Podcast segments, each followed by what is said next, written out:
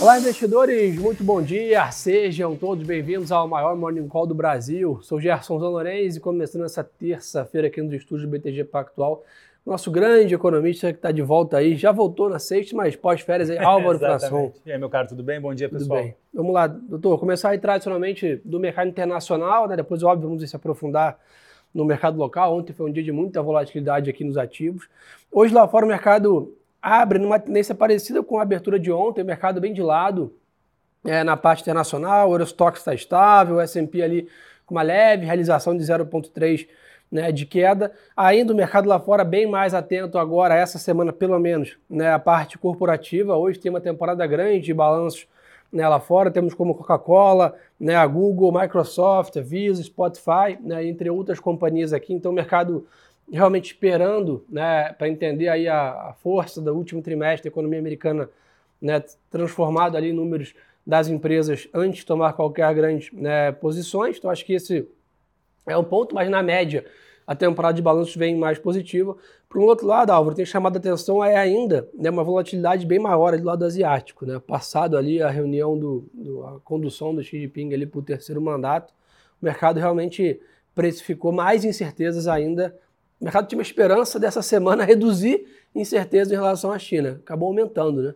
Pois é, a gente teve na, no domingo para segunda, né, dados de atividade econômica da China, uh, que deram, digamos assim, acho que um tom talvez não tão positivo para uh, ah, para a demanda global. Né? As exportações da China foram muito boas, muito acima do esperado, a produção industrial também, mas importações não veio tão acima quanto o mercado, uh, ou, ou, não veio tão alto quanto o mercado imaginava. Isso acho que ajudou a deprimir um pouco ali uh, preço de minério de ferro, que já opera aí bem baixo no dia de hoje. Né? Então, acho que se somado, claro, às questões envolvendo ali a decisão do Partido Comunista Chinês, né, que agora tem uma nova composição de um Politburo aí muito favorável ao, ao Xi Jinping, uh, o mercado acho que opera com, a partir disso com mais instabilidade, Uh, e aí, enfim, a gente vê isso no preço dos ativos, nas commodities.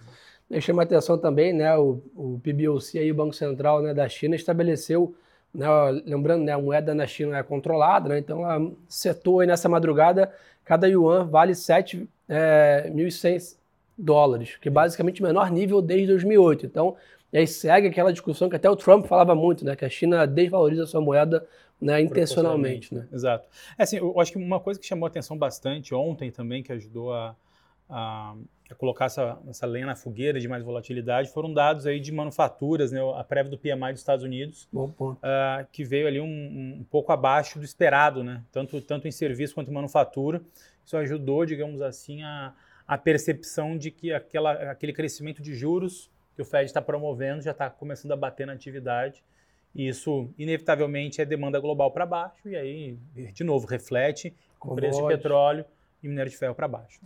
Falando nisso, já para dar o ar aqui, o que o Álvaro está comentando, tá? a gente está vendo hoje o petróleo engatando mais um dia de queda ali, 1% de queda, né? o WTI 83 dólares, o Brent né, próximo a 92, e de novo aí o grande assunto é demanda, que também acaba sendo mesmo toada aí, vamos dizer assim, no minério de ferro.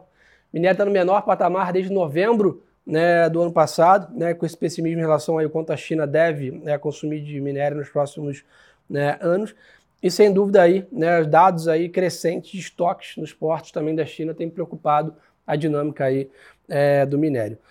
Mas, Álvaro, o ponto mais importante também, eu acho para a gente ficar de olho, né, os membros do Fed entram em período de silêncio, dado que né, semana que vem tem decisão né, do Banco Central americano o mercado precifica aí 75 pontos. Como é que está esse view aí sobre essa importante reunião, né? De novo, né? Eu acho que o, o, dado do CPI que a gente teve aí dos Estados Unidos na, na, semana passada veio bastante negativo, né? Uma leitura, não só no headline, mas um qualitativo é, bastante difícil, e aí isso fez ali as expectativas de Fed Fund Rates crescerem bastante. Hoje, quando a gente olha a curva implícita ali de, de Fed Fund Rate, ali para maio do ano que vem, se não me engano, já está em torno de 4,9%, quase 5% é, de juros nos Estados Unidos, caindo para um 4,5%, 4,6% no final do ano. Então, acho que isso mostra que está todo mundo ainda com esse. Que não tem muito espaço para fazer redução do pace é, de aceleração é, de taxa de juros nas próximas duas reuniões do Federal Reserve. Né? Então, A gente deve ter na semana que vem aí mais 0,75 na mesa. Eu acho para ficar de olho, sexta-feira tem PCI, né, que é o Exatamente. principal dado aí que o Banco Central americano olha. Bem, bem lembrado. Que sem dúvida vai balizar, né, não, talvez não a decisão, mas o tom ali da semana que vem, com certeza. Né? Exato, porque assim, os dados de atividade já começaram a bater uh, ah, para baixo. Né? Então, como, como, a gente falou aqui, a prévia do PMI. No entanto, a gente precisa ver ali o desempenho de renda pessoal, gastos com pessoal, para ver o que, que a gente vai uh, ter de é, de inflação nesse, nesse é, viés específico, que é onde o Banco Central americano olha. Né?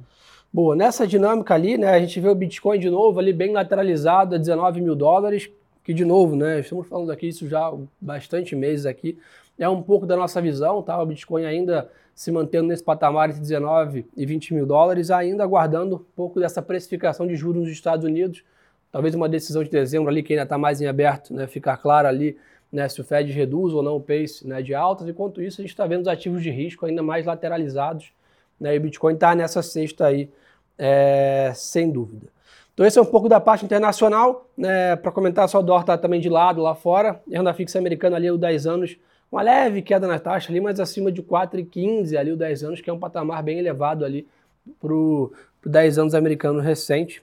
E dólar, como já comentei, até o Walter perguntou de novo aqui no Instagram, de lado, tá? DXY não apresenta hoje grandes variações.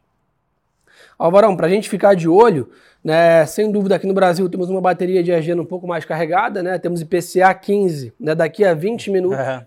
de outubro, é o grande indicador do dia para olhar juros. Acho que é o grande indicador do dia para olhar o movimento. Vai ter também leilão de pós-fixado, então acho que esses dois fatores devem movimentar bastante curva de juros é, no dia de hoje, vale lembrar que hoje começa a, decisão, a, a reunião do Comitê de Política Monetária aqui do Banco Central, do Copom, né? A decisão sai amanhã e aí tem a nossa tradicional live do Copom aí, sempre comentando a decisão, super importante para determinar é, horizonte de investimento. Né? Bom, IPCA 15 aí a expectativa é de uma alta de 0,09%, agora é, o dado é, de outubro, claro, vale lembrar que, que, o mercado ah, ele não reage apenas ao headline, mas também Sim. ao qualitativo, ver como é que está o índice de difusão, núcleos uh, de, de, inflação, inflação de serviços, acho que esses, esses pontos são super importantes.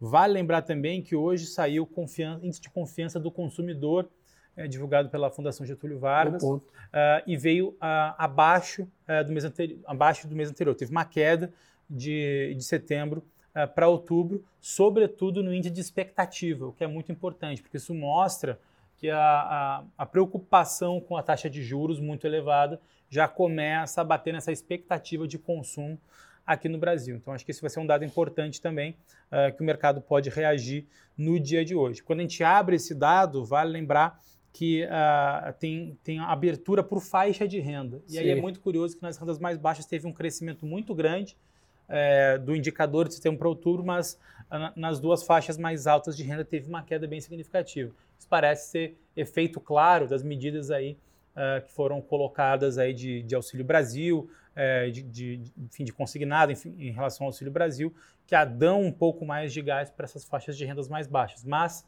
para quem não recebe auxílio, a expectativa e o consumo atual já começou a bater negativamente. Boa.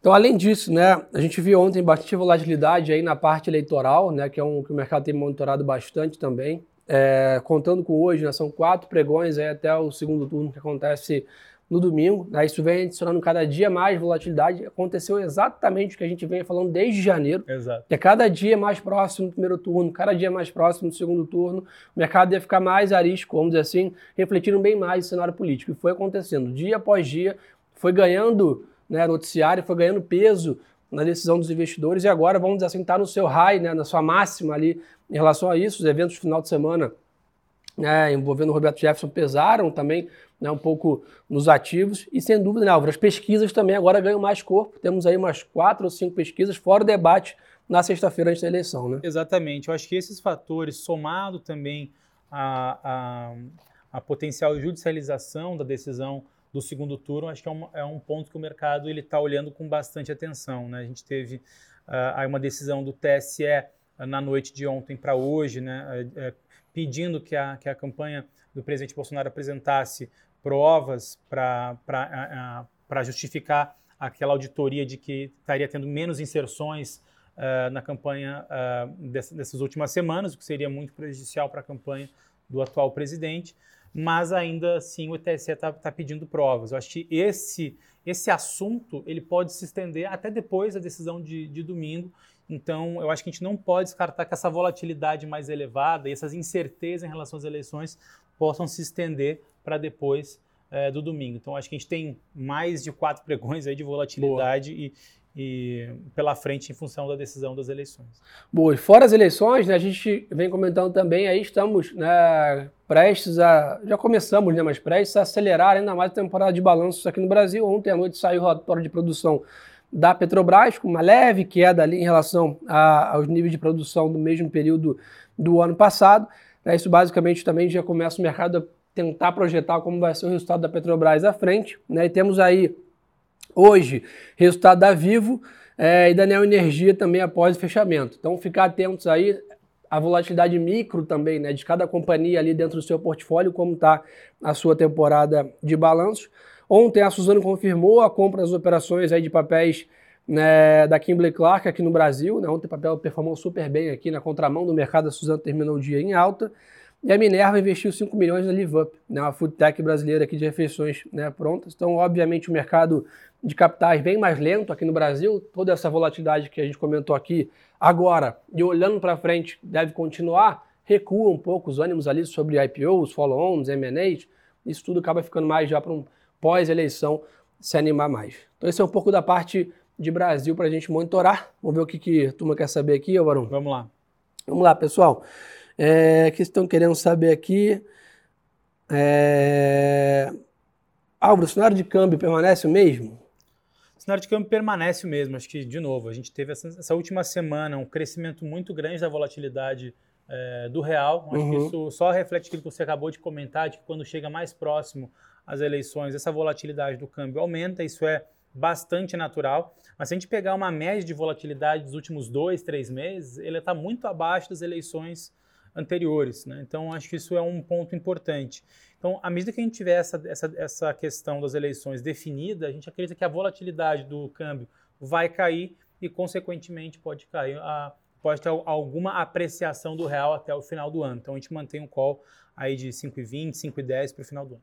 Bom, o Luiz perguntou para a gente aqui sobre o varejo. Luiz, acho que basicamente né, o mercado precisa ter uma visão mais clara, né, que realmente vai haver espaço para o Banco Central no que vem cortar juros isso consequentemente retirar ali essa política bem contracionista que a gente vive hoje para a gente continuar né, a ver uma retomada mais forte do varejo. Isso basicamente só vai acontecer pós-eleição e não só isso, né, pós-sinalização de quem seja o candidato né, vencedor no domingo sobre política fiscal, teto dos gastos, né, auxílio Brasil e outros fatores que estão na mesa ali que impactam a nossa taxa de juros. Então, não vejo ali no médio, no curtíssimo, até para o médio prazo, esse ano, vamos dizer assim, ainda né, uma, um, preciso, precisamos mais de dados para ter um trigger claro para o varejo rampar aqui, né, Alba? Não, perfeito. Acho que a gente, quando olha os índices mais agregados né, de, de, de setoriais, como por exemplo o índice, a pesquisa mensal do comércio, né, que tem muito, muita relação com o varejo, ela não está desempenhando positivamente. O que está puxando a economia brasileira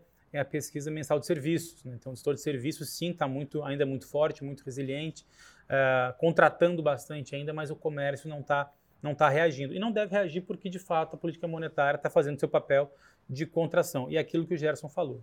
Quando a gente não tiver uma clareza de que o corte no ano que vem vai ser grande e antecipado, eu acho que o, a, o, comércio ali ele pode sentir, até porque o mercado vai começar a olhar com mais atenção sobre o índice de inadimplência de pessoa física, que já está crescendo, já voltou para sua média histórica e pode acentuar ainda mais se a gente tiver aí uma atividade um pouco mais baixa, esse juro fazendo mais efeito na atividade. E aí, o pessoal perguntou aqui sobre shoppings também, acho que a dinâmica é parecida. O Vitor Mello comentou ontem um pouco aqui, ah, mas Gerson, vocês não falam que as ações estão muito baratas? Estão. Né, o ponto é entender agora a tendência. Então, se você realmente está procurando ali comprar ações descontadas a preços né, bem atrativos para o longo prazo, realmente tem varejistas ali, né, como o Vitor comentou aqui ontem, né, Renner, Arezo, a própria parte de shopping center Iguatemi, por exemplo, são né, plays que o nosso research gosta muito. Não vê, talvez, como eu acabei de comentar, uma reação nesse curto prazo, mas se quer comprar ação descontada para colher frutos no longo prazo, aí realmente está para começar a olhar essas posições aqui, começar a fazer seu preço médio, começar a montar portfólio. Mas não espere, talvez, né, no curtíssimo prazo aqui, uma grande reviravolta do setor, vamos dizer assim, enquanto não tiver definições. Obviamente, se no domingo né, tivemos ali uma eleição, na segunda, na terça, grandes definições de quem assumiu, claro, o mercado pode ter essa, essa mudança. Só, né, como nós já comentamos, dada tudo que tem em cima da mesa, vão com parcimônia nas alocações, com stops, com posições de proteção, com posição de caixa saudável. Tem muito fator em cima da mesa que pode levar o mercado drasticamente para algum dos lados. Né? Perfeito, perfeito. Acho que é isso. Acho que agora é o momento de cautela. Né? E o pessoal perguntando sobre commodities. Pessoal, um pouco do que a gente comentou aqui, tá? Um cenário ainda de petróleo mais forte, né? Mas não, bem longe de 120 dólares lá o barril, mas se mantendo nesse patamar aí, né? O Brent nesse próximo 90 dólares. O minério, sem dúvida, ainda vai continuar pressionado ali, imagino, até a China sair dessa questão de Covid-0 e companhia. Isso está evidente na bolsa aqui, né? Só você plotar ali a performance da Petro e da Vale, você vê a diferença entre né, a perspectiva para commodity, que a gente acha que deve continuar um pouco mais perfeito, à frente, né? Perfeito. É, Copom, que semana que vem, desculpa, Copom amanhã, Exato. não devemos esperar grandes mudanças. Não. De novo, né? Acho que o mercado ele já está todo mundo precificado ali que é a manutenção no dia de amanhã, então acho que não é isso que vai fazer preço. Acho que o que o mercado está interessado de novo na comunicação é entender alguns pontos. Primeiro, hiato do produto, né? ou seja, a diferença de quanto o PIB está crescendo hoje versus seu potencial. Será que está positivo, está negativo? O que, que o Banco Central vai falar mais assertivamente sobre isso? Que é uma variável importante para os economistas fazerem suas projeções de taxa de juros, de inflação. Então, acho que esse é um ponto importante. Segundo, a, a gente fala tanto dos riscos fiscais potenciais, como é que o Banco Central vai colocar isso na conta? Né? Porque um dos objetivos que o Banco Central tem, fazer uma, tem de incentivo a fazer uma comunicação mais dura amanhã é justamente para retirar esses cortes que estão sendo precificados na curva DI, uh, tanto no contrato de março quanto no contrato de maio. Acho que o que o Banco Central está querendo mais ou menos fazer é ajustar isso para que essa, esse início de queda de juros o mercado precifique apenas na virada do primeiro para o segundo para o segundo semestre do ano que vem. E ele só vai fazer isso colocando um tom mais duro. Esse tom mais duro, a nossa avaliação tem que vir a, a, falando que o risco fiscal ele é bastante é, desafiador, dado que a gente não tem uma certeza da continuidade teto de gastos, e também que o hiato do produto, essa diferença de quanto o PIB cresce para o seu PIB potencial, ele está mais alto, mais elevado do que o próprio Banco Central imaginava, e porque isso pressiona a expectativa de inflação e demanda mais juros na mesa. Eu acho que esses é são os pontos principais do compor no dia de amanhã. Boa, turma. Então acho que o resumo da ópera é esse, tá? Para ficar de olho. Então, 9 horas da manhã, daqui a 10 minutos, dados de inflação aqui no Brasil. E às 11 horas da manhã temos dados de confiança nos Estados Unidos. São dois indicadores para a gente monitorar. Fora isso, temporada de balanço lá fora está no holofote, né, com grandes companhias divulgando números. E no Brasil, além disso, é aquela questão política eleitoral aí pegando fogo até o domingo. Avarão, obrigado pela parceria valeu, de sempre. Gerson, valeu, Agradecer pessoal. a todos aí pela super audiência. Reforçar o convite para estar com a gente também lá no Instagram. Mais um canal de conteúdo, está aqui embaixo, Gerson Lorenzi e Álvaro Frasson mais um canal para ter conteúdo no intraday, que a gente fala, né? Ao longo do dia a gente solta bastante informação lá. Nessa hora, mais importante do que nunca é bom estar tá bem informado, porque vocês conhecem muito bem que o melhor ativo é sempre a boa informação. Um abraço!